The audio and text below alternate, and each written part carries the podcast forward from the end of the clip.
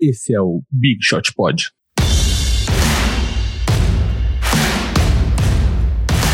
Adeus ano velho, feliz ano novo! Olá, amigos fãs da NBA.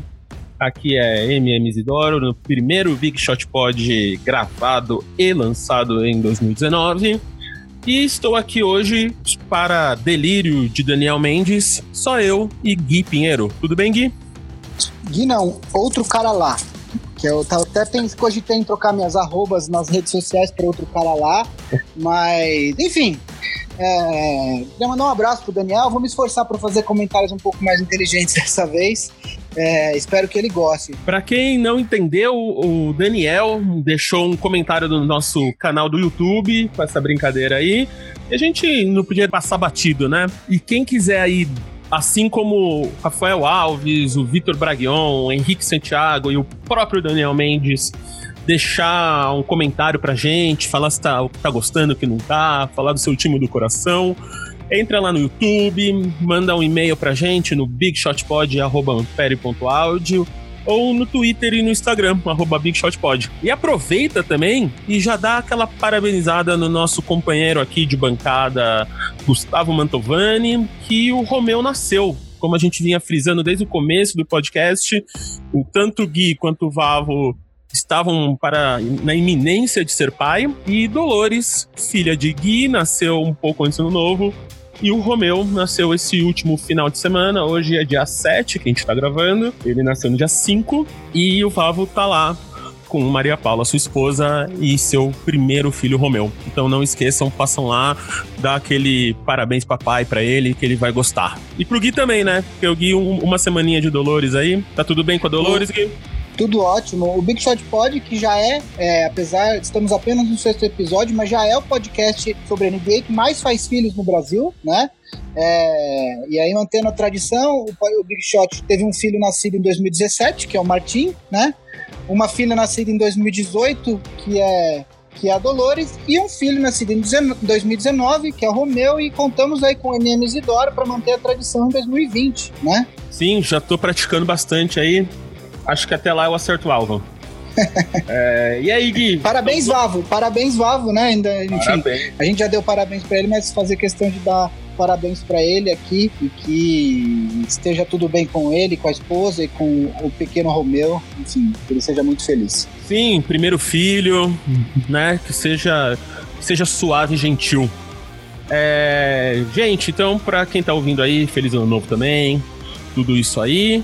E vamos lá, vamos falar de basquete. Gui, fale aí, como é que foi essa semana, essa primeira semana de 2019 na NBA? O que está acontecendo aí? Quais são as novidades? Bom, é, eu, feliz ano novo, né? Não participei do último programa, então feliz ano novo para todo mundo. É, por, por não ter participado do, do, do último programa, eu gostaria de destacar muitas coisas, né?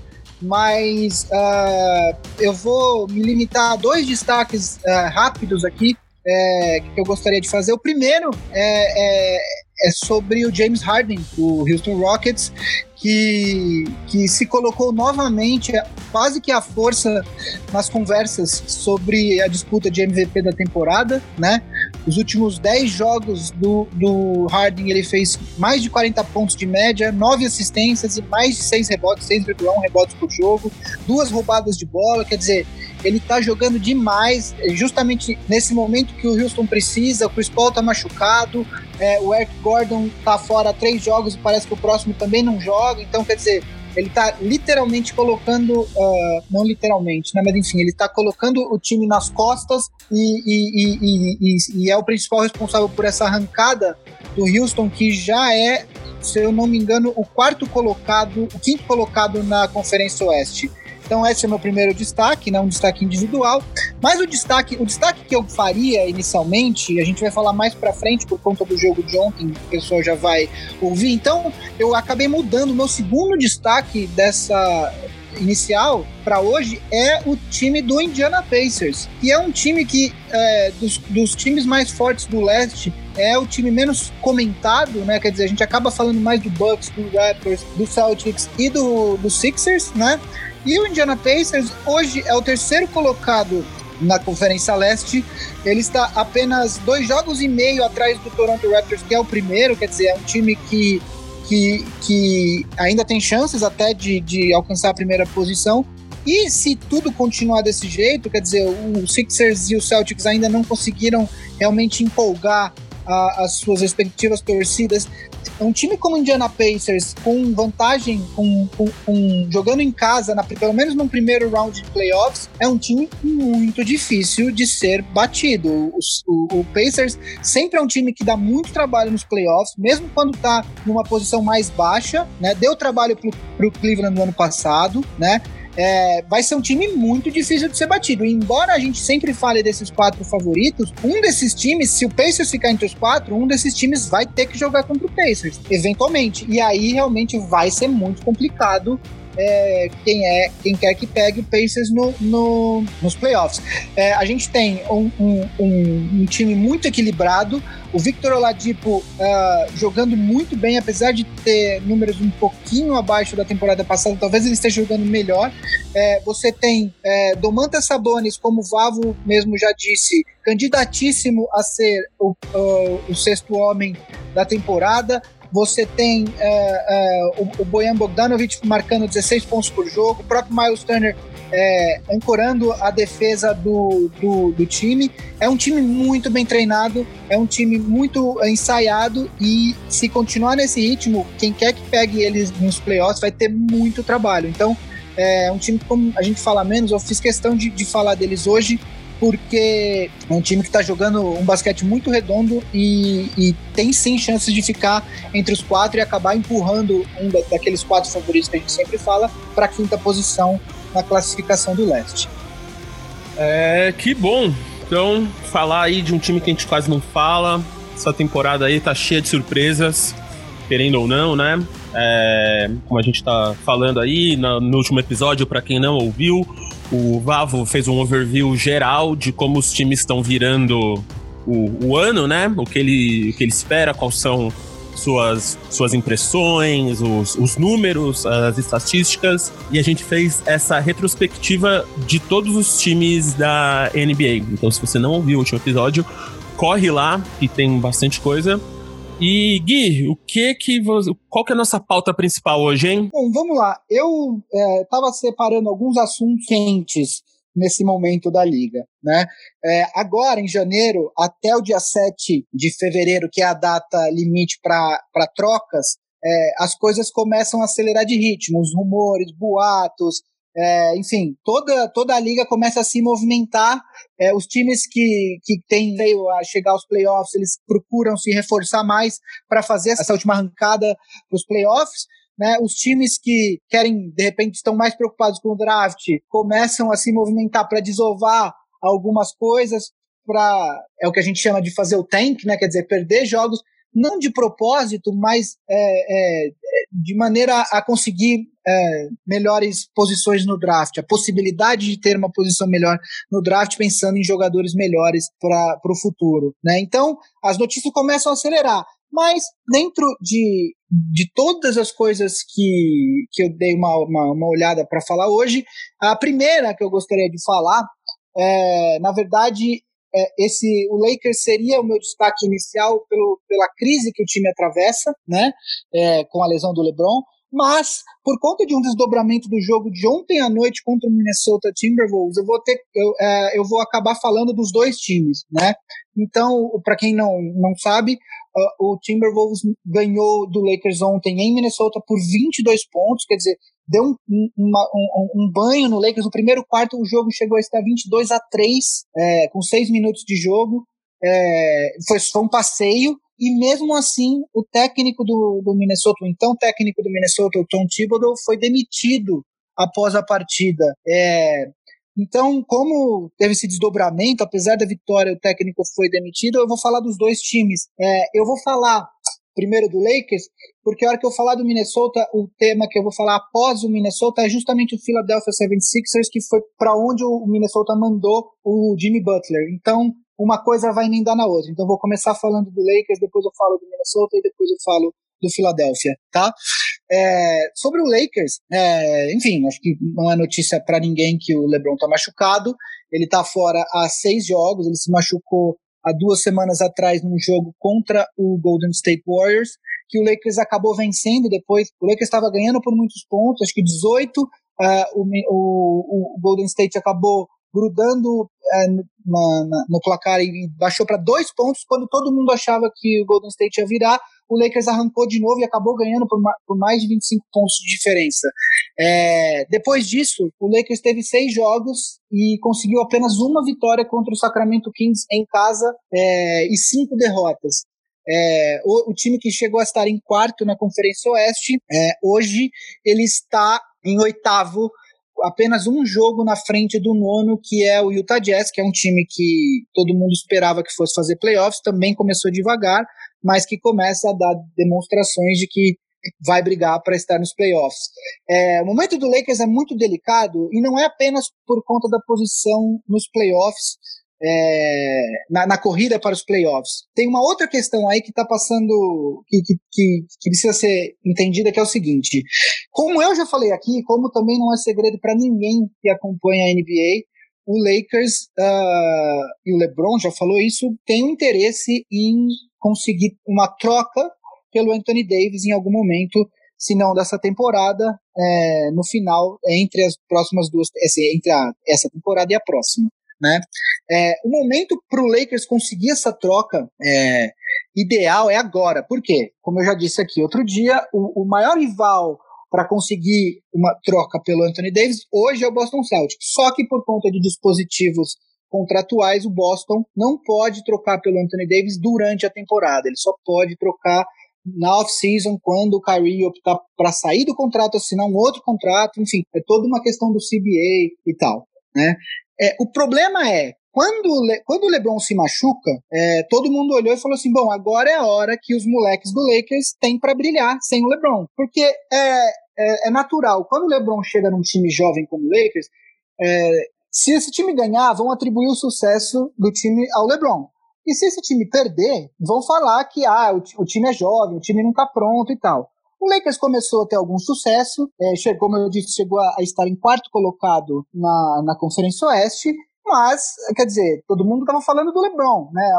Tinha algum moleque que, que aqui ou ali fazia um jogo bom, o Lonzo Ball chegou a ter um triple-double, o, o Kyle Kuzma chegou a ter é, do, acho que dois ou três jogos fazendo mais de 30 pontos, enfim. Mas, basicamente, o sucesso era atribuído à presença do LeBron James. E, com toda a razão, o LeBron James, o maior jogador de basquete da atualidade, e faz diferença em qualquer time do mundo. O problema é que quando o Lakers ficou sem o LeBron e esses, e, e esses jogadores jovens tiveram a chance de brilhar, o time acabou não correspondendo. E qual é o problema disso? É, é óbvio que jogadores jovens demoram é, algum tempo para evoluir. Alguns mais, outros menos. Eu vou citar um exemplo aqui. Eu não estou comparando nenhum jogador jovem do Lakers, é esse cara que eu vou citar. Mas, por exemplo, o Yannis Antetokounmpo, ele só começou a virar o Yannis o que ele é hoje é, a partir da quarta temporada dele. As primeiras temporadas dele foram bem normais, sem muito destaque. Na terceira ele já deu um salto e aí na quarta temporada dele foi onde ele realmente é, é, deu demonstrações de que ele viraria esse monstro que ele é hoje. Então, às vezes demora. O Lonzo Ball tá na segunda temporada dele, assim como o Kyle Kuzma. O, o Brandon Ingram está na terceira temporada dele, só que o Brandon Ingram é um jogador mais jovem. É, ele, inclusive, era mais jovem que muitos jogadores que vieram no draft após o dele. É, então, assim, ele ainda é, ele é um cara que ainda tem muito a evoluir. Mas, é, como eles ainda não estão dando demonstrações de que eles podem eventualmente se tornar peças importantes em times que disputam títulos, é, o Lakers perde poder de troca, né? É, isso dificulta muito que o Lakers consiga é, trocar pelo Anthony Davis é, durante a temporada. Por quê? Porque a hora que o núcleo jovem do Lakers teve a chance de brilhar, eles aparentemente não estão correspondendo e aí o, o valor de troca dele diminui. Então, o problema do Lakers, além da questão dos playoffs, quer dizer, que hoje em dia já está ali na beirada para sair dos oito, é justamente essa questão de conseguir eventualmente uma troca pelo Anthony Davis, que é um desejo, assim, acho que é, é, não é declarado porque não pode. Isso é o que as, as regras da liga chamam de tampering, né? Eles não podem simplesmente falar, ah, eu quero tal jogador, um jogador que está sob contrato com outro time. mas eh, não é, não é segredo, não é segredo para ninguém que um dos objetivos do Lakers é eventualmente conseguir mais uma estrela para jogar junto com o LeBron. É, a preferência é pelo Anthony Davis, mas dizer, e aí eventualmente alguém, se não conseguir Anthony Davis, algum outro, uh, alguma outra estrela na, na off-season. Né? Então, o Lakers atravessa um momento muito delicado. O, o LeBron vai voltar, é, possivelmente daqui dois ou três jogos, pelo que eu estava vendo. A expectativa mais real é contra o Utah Jazz. É, eu acho que são mais dois jogos que ele não joga, e aí o Utah Jazz. Essa é a expectativa mais provável, tá? É, eu acho que o Lakers vai acabar fazendo os playoffs, vai acabar entrando nos playoffs, mas já não vai mais entrar numa posição de ter vantagem é, é, de jogar em casa na, na, no, primeiro, no primeiro round. Acho que vai jogar ali. Eu acho que a posição realista para o Lakers, no melhor dos casos, é quinto, e no pior dos casos, é sétimo, oitavo. Né? Mas assim, o LeBron, por si só, ele é suficiente para carregar o time para os playoffs. Agora, qual que é a vantagem? Quer dizer, o Lakers vai, vai, vai para os playoffs e aí vai acabar pegando um Golden State, um, um Oklahoma é, no primeiro round. Um time que tem o LeBron nunca pode ser descartado, mas é, seria um, um, uma grande frustração, acho que para a própria pra administração, enfim, para Magic Johnson, Rob Pelinka e tal, quanto para a torcida uma saída em primeiro round de playoffs do Lakers. Eu acho que, como eu disse já logo num dos primeiros episódios, eu acho que uma expectativa realista é, para o Lakers seria um segundo round de playoffs, uma expectativa otimista, perdão, mas tinha muita gente, quando o Lakers estava jogando bem ali, estava em quarto, tinha muita gente falando que inclusive achava que o time poderia bater na final da conferência, pelo menos. É, o que eu já acho aí otimismo demais, né? Então, uh, o Lakers está numa posição muito delicada, né? Então, Gui, antes da gente falar do Minnesota, como é que é para você, como torcedor, tudo isso que está acontecendo, tanto com o LeBron, ele chegou aí com altas expectativas, né? Quase de carregar o time nas costas, e ele se machucar e tudo isso que está acontecendo aí. Então, o Lakers, assim, para quem é realista, o torcedor realista, sabia que o Lakers ainda não era um time para ser considerado um dos favoritos ao título com esse elenco de agora, né? É, como eu disse, passa pela evolução do núcleo jovem, passa por uma eventual troca, enfim, tem uma série de, de fatores. Esse elenco atual não era um time para ser considerado um time a disputar o título esse ano. Né? O plano do Lakers, inclusive, é é a longo prazo, é trazer mais uh, estrelas, se não no meio dessa temporada, na, na, na próxima off-season, né? Então, é, a gente tem que ponderar as expectativas. Ao mesmo tempo, quando o time começa a jogar bem, você começa a aumentar suas expectativas. E durante um período, principalmente depois ali que o Lakers ganhou do Golden State, mesmo sem o LeBron, é, depois daquele domingo, faz exatamente faz duas semanas, 15 dias, é, a torcida ficou bastante excitada com, a, com, a, com, as possibilidades que esse time é, pode oferecer nessa temporada. E aí, esses últimos seis jogos foi um grande balde de água fria na torcida, né? E mesmo a gente sabendo de tudo isso, é evidente que a gente acaba ficando bravo, indo dormir bravo, enfim, às vezes. É, ontem eu estava vendo o, o, jogo e com chegou a estar no primeiro quarto, acho que 26 a 5. Você não tem nem vontade de continuar assistindo o jogo, né? É, então, assim, a, a, gente sabia que não era um time para disputar título, mas ao mesmo tempo não deixa de ser frustrante, entendeu? E o Minnesota? Então, o Minnesota é um time que está fazendo uma temporada, no mínimo, curiosa. Bom, como eu disse, o Minnesota ganhou do Lakers ontem por 22 pontos e depois do jogo, o Tom Thibodeau, que era o técnico, acabou sendo demitido pelo dono, enfim, pelo, pelo CEO do time. O Minnesota tinha uma situação bastante peculiar, que é a seguinte, o Tom Thibodeau, ele era, além de técnico, ele era o presidente de é, basketball operations do time, né? Basicamente, ele mandava tanto no, no, no dia a dia, no treino, no, nos jogos, mas também na montagem de elenco, né? É, essa é uma configuração que hoje não se usa mais na, na NBA, né? Os últimos dois representantes que tinham uh, esse, esse poder de técnico e de, de presidente, ou de, enfim, general manager, é, cada time tem uma, uma configuração específica, eram o Tom Thibodeau e o Doc Rivers do Clippers, que acabou perdendo os poderes de, de general manager hoje. Ele é só o técnico, né? E, e, e aí até está fazendo um trabalho bastante interessante com o Clippers esse ano. É, o trabalho o trabalho de, de, montagem de elenco e de treinar um time é muito. É, ocupa muito tempo. Né? Na NBA atual, é muito complicado que alguma pessoa só consiga fazer as duas funções muito bem. Foi até uma surpresa quando o Tom Thibodeau é, foi contratado pelo Timberwolves há três uh, temporadas atrás, é, que ele tenha conseguido é, é, justamente ser tanto técnico quanto presidente de basquete do, do, do Timberwolves, né? É, ele, ele havia sido demitido do Chicago Bulls e aí depois ele ficou uma temporada parado e aí depois o, o, o Minnesota contratou ele, né? É, quando ele, ele foi contratado no Minnesota, ele trouxe alguns jogadores que tinham sido atletas dele no Bulls, né? Tanto que criou-se a piada do Timberwolves, né? Porque hoje, no elenco atual, por exemplo, você tem é, o Derrick Rose, que, que tá até tendo uma temporada legal, você tem o Ted Gibson, você tem uh, o Luol Deng, que, que mal joga e que estava encostado no Lakers, mas que está lá também, né? Enfim, é, você tem alguns atletas que já tinham sido atletas dele no Chicago. Ele tinha trazido Jimmy Butler, que também tinha sido atleta dele no Chicago, e para isso ele mandou, ele fez uma troca de picks com o Chicago no, no, draft retrasado, não foi nesse último, foi no anterior, e ainda tinha mandado o Chris Dunn, que tinha sido uma escolha de loteria deles, armador, e o Zach Lavine, também era um cara que, enfim, tem um potencial ofensivo bastante interessante, mas que na defesa é, não colabora muito. Foi uma troca na época considerada boa, porque você no Minnesota você tem o, o Carl Anthony Towns, que é um pivô que arremessa bem de três e tinha tido as duas primeiras temporadas dele muito boas, dando indícios de que poderia se tornar uma super estrela na liga. Você tem o Andrew Wiggins, tem sido muito criticado por ter não ter evoluído como se espera de uma escolha número um no draft. O Towns também foi uma escolha número um, o Wiggins também foi, né? No mesmo draft do Embiid. O Embiid seria a escolha número um naquele draft, mas acabou se machucando e acabou caindo para terceiro no colo do Philadelphia, né? É, o Wiggins foi escolhido para o Cleveland, mas aí o LeBron, só para dar o, o, contexto, o LeBron voltou para o Cleveland e aí o, o, Wiggins acabou sendo mandado para o Minnesota em troca do Kevin Love. Basicamente, o Butler foi contratado pelo Minnesota para ser uma presença veterana que ajuda o time a chegar nos playoffs e ajuda a conduzir, a criar uma mentalidade um time jovem, que era o Minnesota, liderado até então pelo Carl Anthony Towns, né?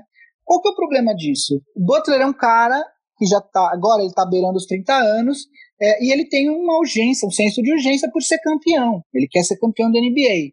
É, o problema é que ele acaba é, criando atritos dentro dos, dos times. Ele já tinha tido problemas com o elenco em Chicago, é, depois ele teve problemas com o, o núcleo jovem do, do, Minnesota, Anthony Towns e o, e o Wiggins, né? E, e agora ele tá no, no, Sixers. Quando ele cria esses problemas no Minnesota, tem até um treino que ele joga, ele monta um time só com os reservas e ele, é, contra os titulares, acaba o time dele acaba ganhando do, do, no, no, treino e aí ele grita um monte de impropérios pro general manager e pro Tom Thibodeau durante o treino é, mas o Thibodeau foi teimoso e não quis trocá-lo logo de cara.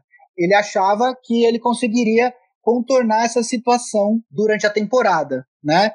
O Jimmy Butler começa a temporada jogando é, até bem pelo Minnesota, mas ele não joga alguns jogos e, e, e, fica um clima meio de que ele joga só quando ele quer, porque ele quer ser trocado e tal basicamente ele está mostrando, olha, quando eu jogo o time vai bem, quando eu não jogo o time vai mal, né? Enfim, o ponto é, apesar do Butler não ter sido profissional na condução da situação, o fato é que o Thibodeau foi bastante teimoso em não ter trocado o Butler assim que ele pediu para ser trocado. Ele achava que ele ia conseguir contornar.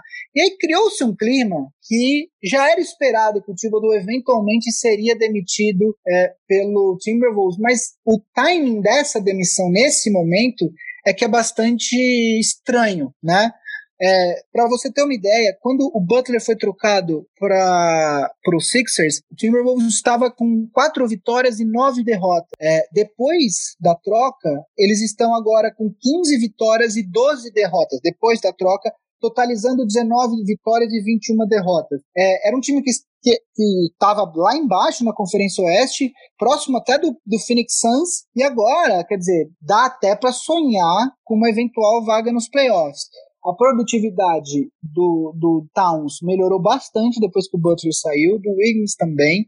É, o, time conseguiu dois jogadores bastante interessantes do Philadelphia, que estão jogando super bem no, em Minnesota, que é o, da, o Dario Saric e o Robert Covington, né? Enfim, o time melhorou depois da saída do Butler. E não melhorou o suficiente para que o Thibodeau continuasse sendo considerado o técnico a conduzir a franquia nos próximos anos. Mas o timing é que realmente deixa tudo muito estranho. Quer dizer, principalmente depois de uma vitória de 22 pontos, não foi nem o dono do, do, do, do time que foi lá demitiu, foi o, o, o, CEO, o presidente, enfim, alguém que ocupava um outro cargo é, lá. O, o, o, general manager Scott Layden, que em tese era abaixo do, do Thibodeau, foi mantido no cargo, que torna tudo ainda mais estranho. Então é uma situação muito estranha que está no Minnesota, é, e ainda mais estranha porque um dos nomes cogitados para ou técnico ou general manager é, para suceder o Thibodeau no, no Minnesota é o Fred Hoiberg, que foi quem sucedeu o Thibodeau no Chicago e foi demitido no começo da temporada. É, tudo bem que o Fred Hoiberg existe, enfim, é, uma corrente aí de, de pensamento que acha que os problemas que aconteceram no Chicago não foram culpa dele, e eu até concordo com isso. A direção do Chicago é muito ruim e a cada temporada eles montavam um time diferente, que jogava um basquete diferente e nunca pensaram nas necessidades do sistema de jogo que o Hoiberg gostaria de implantar. Enfim, essa é uma outra discussão. Mas é muito estranho que o cara que sucedeu o Thibodeau no Chicago, que foi demitido no começo da temporada, seja considerado favorito ou para ser técnico, um dos favoritos, ou para ser o técnico, ou para ser é, o general manager. E isso é uma coisa que, que parece que já está decidido, que eles não vão contratar uma pessoa para exercer as duas funções. Eles vão querer contratar é, duas pessoas, uma para cada função.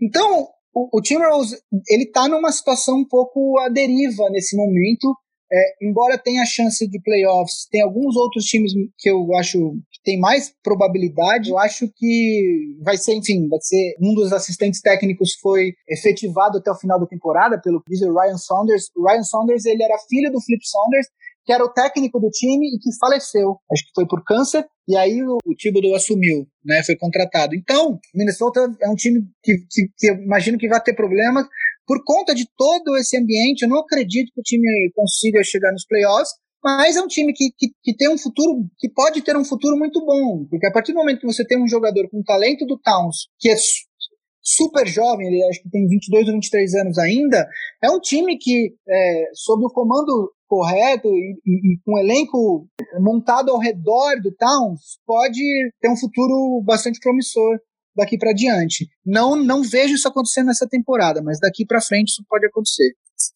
E eles já anunciaram quem que vai entrar no lugar do Thibodeau? Como é que ficou isso? Então, do, no lugar do Thibodeau, eles anunciaram que o técnico que vai ficar para essa temporada é o Ryan Saunders, que era um assistente técnico e, como eu Sim. disse, filho do Flip Saunders, que foi técnico do, do, do Minnesota.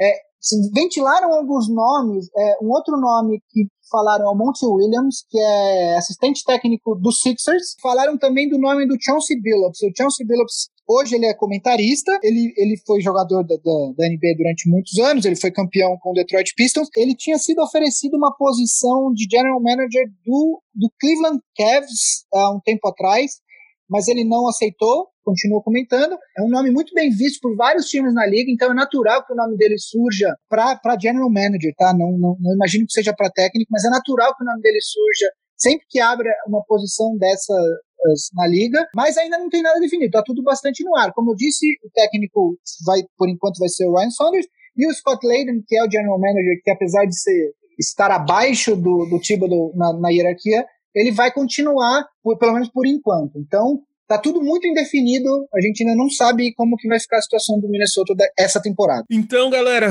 vamos deixar essa confusão do Minnesota um pouco de lado e vamos falar do Philadelphia um pouco? E aí, Gui, o que que você tem aí de novidade do Philadelphia para falar pra gente? Então, a gente vai de uma zona para outra, não uma zona, uma semizona, né?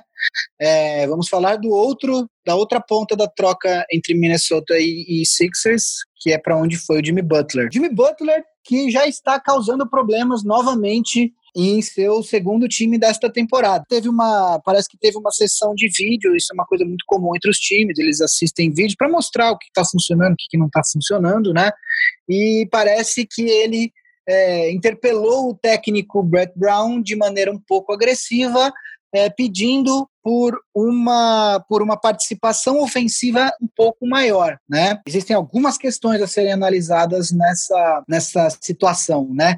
A primeira foi que o Jimmy Butler saiu de uma situação onde ele tinha sido contratado para ser um veterano, para dar uma presença veterana e ajudar dois jogadores jovens com muito potencial a, a conduzirem seus times para os playoffs, e saiu de uma situação dessa para outra situação bastante parecida que é, agora ele tem Joel Embiid, o pivô, e Ben Simmons uh, ao seu lado, formando aí o Big Three dos Sixers atualmente. Com a diferença de que, primeiro, o Sixers já foi aos playoffs ano passado, sem o Jimmy Butler. É, chegou as, ao segundo round, perdeu para o Boston Celtics por 4 a 1 se eu bem me lembro. Né? Então não é um time tão uh, necessitado de mais um talento. Óbvio que é sempre bom ter um jogador como o Butler no time. Ele é independentemente de criar problemas fora de quadra, dentro de quadra ele é muito bom. O meu ponto é que os, os jogadores dos Sixers, os dois das duas estrelas até então, não sentem, não se sentem tão dependentes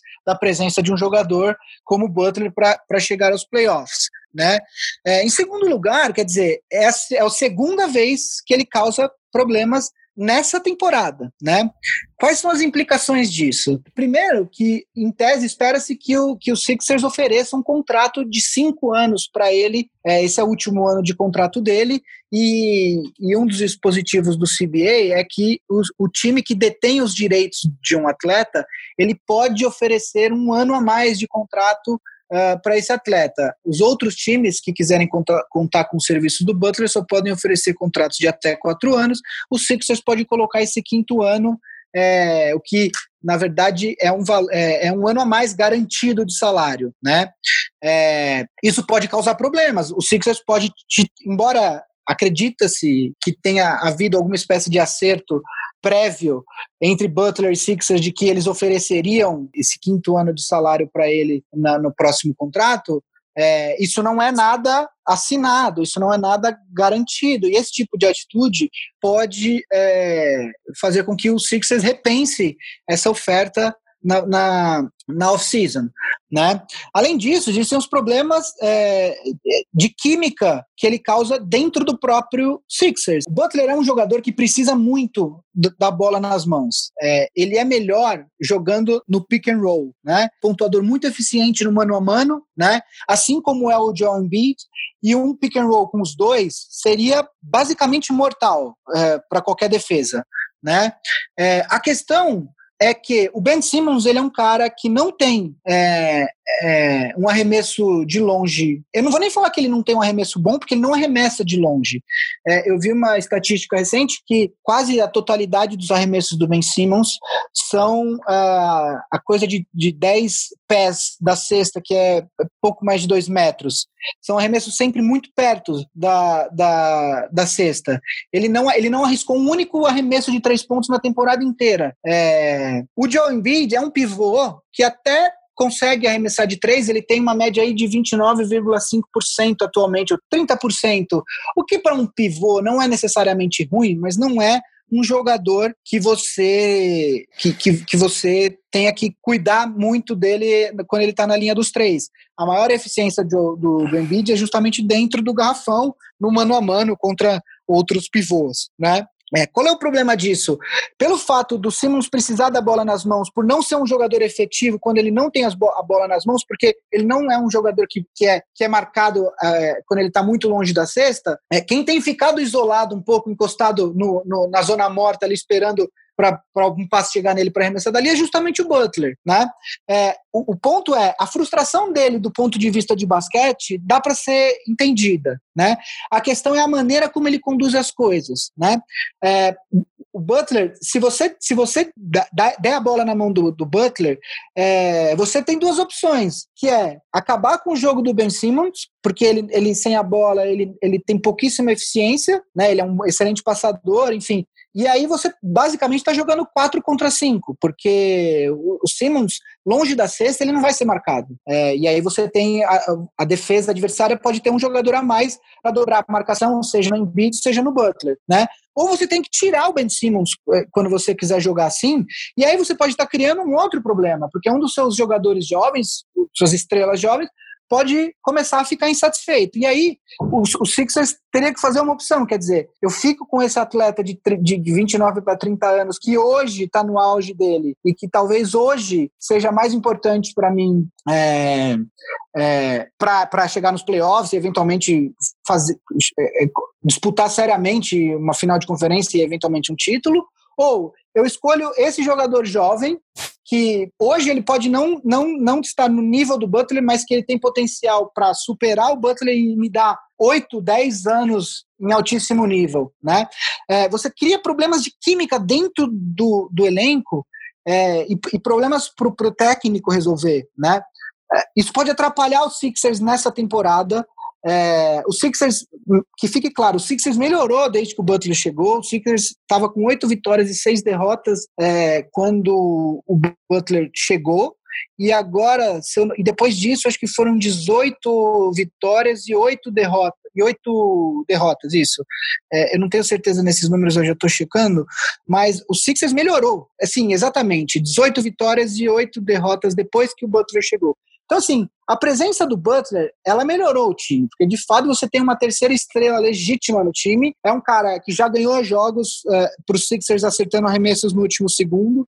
Enfim, ter, a presença dele é, é importante, mas os números dele em relação aos números que ele tinha no Minnesota, de fato, estão um pouco piores. É, mas é por conta justamente dessa presença do Embiid, que é uma presença dominante do garrafão, e a presença do Ben Simmons, que ele, ele, ele só é eficiente se ele tiver a bola na mão. Como ele não tem um arremesso de, de longa distância, e aí você, dando a bola na mão do, do Simmons, você acaba prejudicando a eficiência do Butler. Então você tem aí um, um, um paradoxo, né? Que, quem você favorece dentro do time, né? E além disso, tem uma outra questão, que é assumindo que, que se, se acontecer alguma coisa errada por conta desses problemas que o Butler já começou a criar dentro do, do Sixers, e o Sixers resolver que não vai oferecer um contrato para ele na próxima off-season, é, que time que vai oferecer um contrato de, de, de, de máximo, né? Porque ele é uma estrela que, que faz jus ao, ao máximo salário da liga, sabendo que ele pode trazer esse, esses problemas. Por exemplo, é, não é, como eu já disse aqui, o Lakers é um, é um, é um time que, que quer ter uma outra estrela para fazer dupla com o LeBron. É, vamos supor que o Lakers não consiga o Davis, não consiga o Kawhi, não consiga o Durant, não consiga ninguém. O Butler seria um, um, um, excelente, do ponto de vista de basquete, seria um excelente prêmio de consolação, entre aspas, porque o Butler não é prêmio de consolação, ele é, um, ele é muito bom, né? É, mas o Lakers poderia ficar reticente em dar esse contrato para um jogador que no primeiro sinal de, de que as coisas não estão acontecendo do jeito que ele queria, ele cria esse tipo de problema, né? Então, os Sixers têm que tomar bastante cuidado com esse ambiente interno. É, eu, eu, eu realmente hoje eu não eu não entendo que o Sixers estaria disposto a se desfazer de um atleta como o Ben Simmons, a não ser que fosse para conseguir um atleta como o Anthony Davis. Inclusive, é uma. Eu estava ouvindo um podcast essa semana, eu não lembro é, onde foi, mas uma troca que faria bastante sentido é, para os dois times é uma troca centrada no Anthony Davis do Pelicans e do Ben Simmons do Sixers. Quer dizer, é, o, o, Davis vindo para Filadélfia, o, o Simmons indo para New Orleans, e aí você junta as outras peças para fazer os salários baterem, enfim. É, do ponto de vista de basquete, faz sentido para o Sixers, do ponto de vista é, da franquia do Pelicans, faz sentido porque você, você ganha algum atleta jovem para, enfim, para manter interesse da cidade na franquia. Enfim, eu não vou entrar nesse mérito aqui agora, mas o Sixers pode se ver forçado a tomar algumas decisões que ele não imaginava que fosse que fossem que fosse necessário nessa temporada por conta desse comportamento do Jimmy Butler. Então, Gui, como é que fica agora a situação do Wizards que o John Wall ele machucou o calcanhar? O que, que você acha que vai acontecer ali com o time? Até com ele mesmo, se ele volta nessa temporada, como é que tá isso aí? Então, o John Wall ele teve uma lesão séria, uh, já foi anunciado que ele não joga mais nessa temporada, né? E isso coloca o Wizards numa situação bastante delicada. É, eu vou explicar. É, o John Wall assinou o, o, o, o chamado Supermax com Wizards, é, que é um, é um mecanismo que, que entrou no último CBA para que é, ajudasse, além daquele quinto ano que eu acabei de falar no, sobre o Jimmy Butler, tem esse novo mecanismo que é o chamado Supermax, que é um salário altíssimo, mais alto do que o Max, né? É, que um, um, um, time pode oferecer para um jogador, desde que ele cumpra uma, alguns requisitos. Ele tem que estar X anos com, com o time dele, tem que ter algumas participações no. É, ele tem que ter sido selecionado nos times All-NBA, que eles fazem três times All-NBA, ele tem que ter sido selecionado algumas vezes, eu não lembro exatamente qual. Enfim, o John Wall assinou esse Supermax, o salário é, é beira os 40 milhões de dólares por ano, é, o cap tá, enfim, tá um pouco acima de 100, então quer dizer, 40% do cap em um jogador só. Né? Só que essa extensão que ele assinou com o Wizards só entra em vigor a partir da próxima temporada. E aí você tem um problema, que é, você tem um jogador que começa a dar sinais de decadência, ele, ele, ele que fique claro, ele ainda hoje é um jogador de altíssimo nível, um belíssimo armador, mas ele não é um cara conhecido por cuidado físico e ele começou a dar sinais de decadências. E aí, de decadência. E aí você tem esse cara que começa a dar sinais de decadência, é, entrando num contrato altíssimo que vai viger pelos próximos quatro anos, né? É, além disso, você tem um outro jogador com um salário alto também, é, jovem, o, o, Bradley Beal tem 25 anos e o contrato dele gira ao redor dos 25 milhões por temporada, né? E você tem também o Otto Porter, que está voltando de lesão agora e que também tem um, um, um contrato é, razoavelmente alto, que é, se eu não me engano, é de, de, de 25, é de também ao redor dos 25 milhões de dólares por temporada. Então você tem muito salário amarrado com três jogadores, né? É, o John Wall, com esse contrato, é, ele e, e, e, com esses sinais de decadência que ele estava dando, e agora com a lesão que ele teve no, no calcanhar, é, é, basicamente impossível do Wizards conseguir alguém para trocar. Nessa hora, por conta do salário dele, você, o Wizards teria que abrir mão de algumas coisas. Basicamente, ia ter que dar tudo que o, que o outro time pedisse para o outro time absorver o John Wall. Só que são quatro anos de contrato. Esse contrato do John Wall vai, vai, acabar, vai amarrar o cap desse eventual outro time. Então, é muito difícil, é muito improvável que, uma, que, que o Wizards consiga trocar, né? É, por outro lado, é, o Bradley Bill já deu sinais de que está um pouco irritado com a situação no Washington, de ter que lidar com esses, com esses problemas, enfim, ter que lidar com a instabilidade do time. É, mas ele é um jogador que hoje, se eu sou o Wizards, eu tivesse que escolher um jogador do elenco atual para começar do zero, é, eu escolheria o Bradley Bill pela idade, pelo potencial que ele ainda tem, né? É, e você tem o, o Otto Porter, que também tem um contrato altíssimo, mas que não é um cara é, é, que justifica, na minha opinião, o salário dele de 25, 26 milhões de dólares por temporada, né? É, o Wizards, daqui para o futuro, o Wizards hoje é um time que, apesar de ter trocado pelo Ariza numa tentativa de, de fortalecer o time para tentar uma disputa por playoffs, a lesão do John Wall deve enterrar de vez essa, essa possibilidade, né? É, o Wizards possivelmente vai ficar de fora e aí você tem, você tem aquela, aquela, aquela dúvida. É, existe uma corrente de pensamento na NBA que, que diz que a pior coisa que você pode fazer para sua franquia é ficar no limbo. Quer dizer, você não está nem nos playoffs, mas você também não é um dos piores times. Por quê? Porque a, sua escolha no draft vai acabar ficando ali pelo meio, entre 12 e 14, né? E, e, dificilmente ali, obviamente que existem times que conseguem escolhas boas nessas posições, mas dificilmente você vai ter um jogador do talento é, que você teria disponível se você tivesse uma das três, quatro primeiras escolhas do draft. Então, é, o que eu acho que o Wizards deveria fazer é, é, é perder, é, é, o famoso tank, quer dizer, é, dar um jeito de tirar o build de alguns jogos, enfim, porque a situação ela, ela é ruim. Você vai ter o Al com aquele contrato imenso no time é, pelos próximos anos, pelo menos dois ou três anos, quer dizer, porque depois do segundo ano do contrato, talvez se, se, se torne um pouco mais fácil você trocar. Então, pelo menos saia dessa situação com uma escolha no draft boa. O, próximo draft, ele é um draft que é ali até a quinta posição, quarta, quinta posição, tem jogadores talentosíssimos para serem escolhidos, né? Eu acho que não vale a pena para o UOL, pensando no longo prazo, né? É, tem gente que não gosta desse pensamento, que não gosta da ideia de tank, né?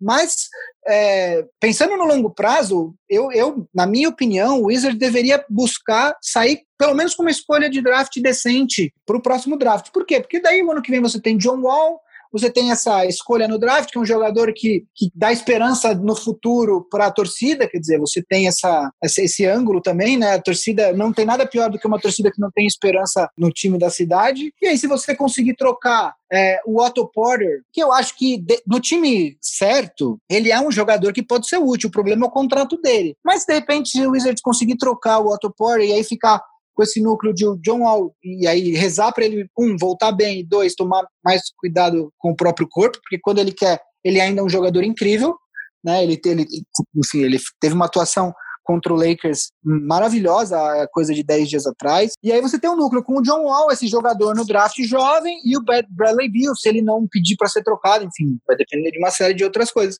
Mas eu acho que o Washington está numa na, na famigerada sinuca de bico nesse momento, né? Porque você tem um jogador que possivelmente não vale mais o valor do contrato dele, mas que tem esse contrato pelos próximos quatro anos, a partida que vai começar a contar na próxima temporada, né? E, e você tem o Bradley Beal, que é um jogador jovem, muito bom, é, e só, basicamente, é, é, está mais do que provado que esse elenco do Wizards não é suficiente para, acho que nem chegar no segundo round de playoffs, enfim, é, entrar nos playoffs do Wizards nessa temporada eu não vejo realmente benefício nesse, nesse, nesse raciocínio, porque beleza, você entrou nos playoffs, óbvio que você tem que jogar para ganhar, mas vai ser mais uma, uma presença nos playoffs para ser batido na, na, na, primeira rodada e aí voltar do zero na outra temporada. E essa tática de, de perder, já que o time não tá bom, de perder é, deliberadamente, é uma tática tradicional na, na NBA? Tipo, os fãs não ficam putos com isso ou eles estão eles também pensando em tudo isso que você acabou de olha, falar? Olha, não, hoje em dia é, tem muitos fãs que, inclusive, pedem para o time, pedem não abertamente, mas que é, no, no, mundo ideal, um time que está em reconstrução, os caras falam, o ideal é jogar contra os times bons, é, jogar parelho e perder no final. Né? É, é evidente que os times não entram abertamente para perder, mas o que muitos times fazem é assim: Fulano tem uma lesão no pé. Que lesão? Tem uma lesão. E aí ele fica sem jogar alguns jogos, entendeu?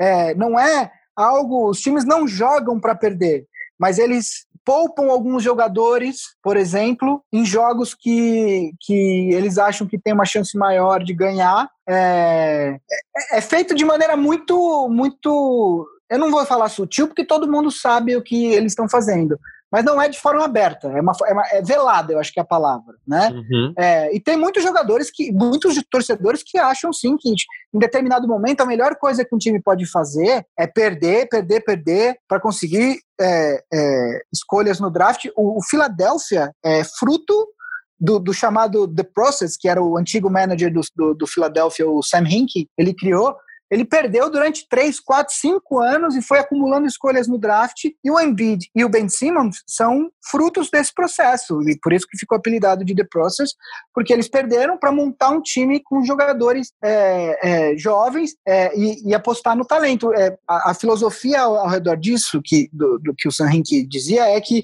o draft, por mais que você tenha scouts, por mais que você estude os jogadores que estão saindo do college e vindo para a NBA, é quase 50% de chance. Você pode acertar acertar e você pode errar, né? Então, quanto mais chances você tiver para rodar essa roleta, é que nem apostar na roleta preto ou vermelho, entendeu? Basicamente, você tem 50% de chances. Uma tá certa, uma você acerta a escolha, uma você erra a escolha. Então, quanto mais chances você tiver de rodar essa roleta, isso é o que ele acreditava, é, mais chances você vai ter de acertar né? Então, eventualmente, você vai acertar. É, tem gente que não gosta, mas do jeito que a liga é construída hoje, eu acho que realmente não tem outra escolha, porque é, existem alguns times que não conseguem, não, não disputam em igualdade de condições na hora que alguns atletas é, ficam, livre, fica, ficam livres no mercado, entendeu? Não adiantava, por exemplo, um time como o New Orleans, para citar um time, acho tentar assinar com o LeBron James como nessa off-season, o LeBron não quer jogar em New Orleans, é um mercado menor. O LeBron ele estava de olho no mercado grande. O Cleveland deu a sorte do LeBron ser de Akron, que é do lado de Cleveland, né? Por isso que o, que o, que o LeBron jogou tanto tempo em Cleveland. Mas quando ele saiu, para onde ele foi? Para Miami, que é um mercado grande.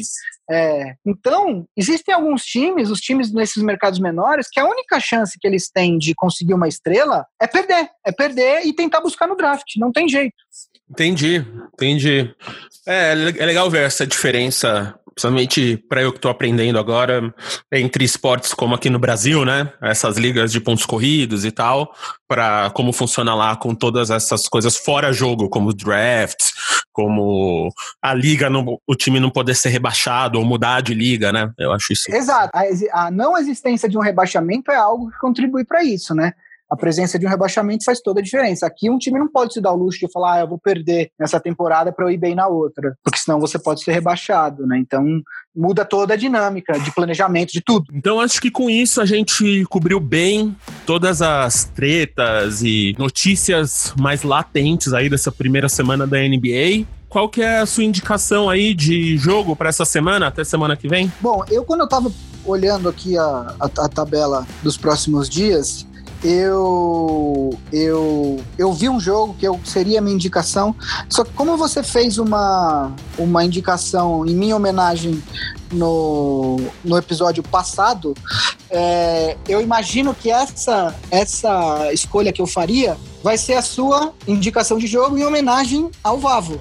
Então eu vou deixar para você fazer essa escolha, se é que você vai fazer o que eu estava pensando. E a minha escolha de jogo, é, até em respeito ao meu destaque inicial sobre os Pacers, é o jogo da quarta-feira, dia 9, é, amanhã, não, é amanhã para quem está escutando na terça, né? Hoje ainda é segunda, mas é o jogo entre Indiana e Boston Celtics no Boston Garden às 10 da noite, horário de Brasília. Olha.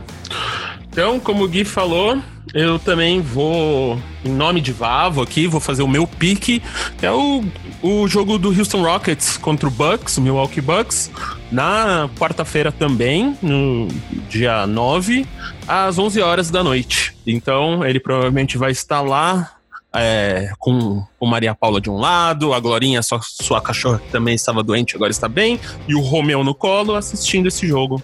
É, na quarta-feira, às 11 da noite. Eu espero que o Romeu não esteja acordado nessa hora, porque filho, pequ filho pequeno acordado essa hora, é, isso significa noite ruim para os pais, experiência própria. Sim, mas aí tem, o, tem os baby whispers aí, né, que te ensinam a dormir. E a gente fala isso no nosso no podcast sobre pais. Então, Gui, quer falar aí pra galera onde eles podem te encontrar nas redes sociais, na grande rede mundial de computadores? É, eu acho que todo mundo sabe, todo mundo que escuta o podcast, minhas arrobas, tanto no Twitter quanto no Instagram, é Gui Pinheiro. Quem quiser falar pode, pode me achar nessa arroba. É, mas eu também estou é, sempre no, na arroba do Big Shot Pod. E quem quiser me ofender pode ir no comentário no, no, no YouTube, que a gente também tá lendo sempre lá. Bem, eu sou o MM Isidoro, MM as duas letras Isidoro com Z de Zabumba.